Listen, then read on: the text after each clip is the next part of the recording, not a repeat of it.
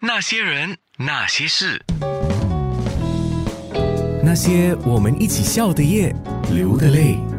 那些人那些事，今天听到家庭医生黄祖卫医生特别分享的是他在新加坡博览中心的社区隔离设施中心所提供的一个援助。你是说有轮班，轮几班呢？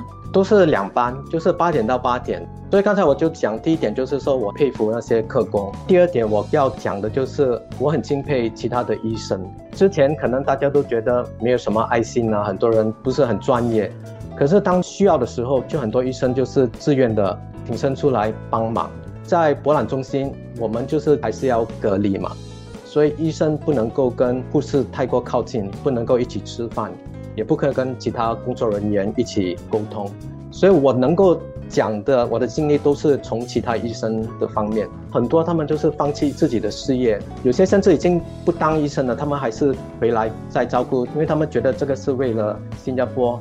出一份力，他们的故事我也是觉得自己很敬佩他们，真的很敬佩你们。你们这些都是叫义务工作，对呀，包括你要拿出你的时间，包括你要牺牲你自己的休息、睡眠这些，还有得到家人的体谅跟支持。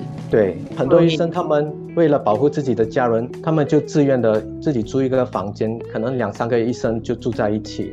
为了保护自己，也为了可能家里有一些年纪比较大的家长，还是有小孩子。黄祖威家庭医生什么时候开始做家庭医生的？一九九五年毕业的。那我当家庭专科医生是在过了七八年之后，所以现在我已经差不多快要二十年当家庭专科医生了。刚才你特别有提到 SARS，在十七年前的那个 SARS，很多人印象已经开始模糊。那你？还记得那个时候 SARS 的时候，那个时候的情况怎么样？相对于你那个时候就比较年轻，然后资历比较浅，可能对我们医务人员来讲，SARS 永远都不会忘记的一个经验。毕竟有一些人因为工作殉职了。你们还记得在 SARS 的期间，大家也是很担心。那 SARS 的杀伤力会比较大，可是没有发烧，通常也是没有带着 SARS 的那个病毒，所以它很容易分辨得出来。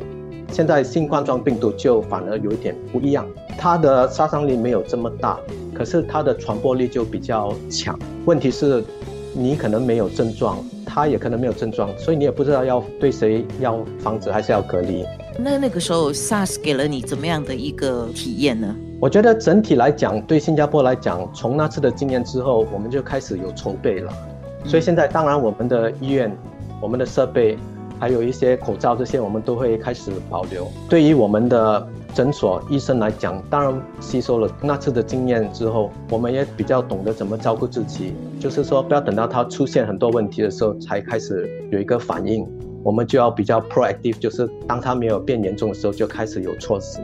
像 SARS，还有像现在二零二零的这个 COVID-19，对于医务人员来讲。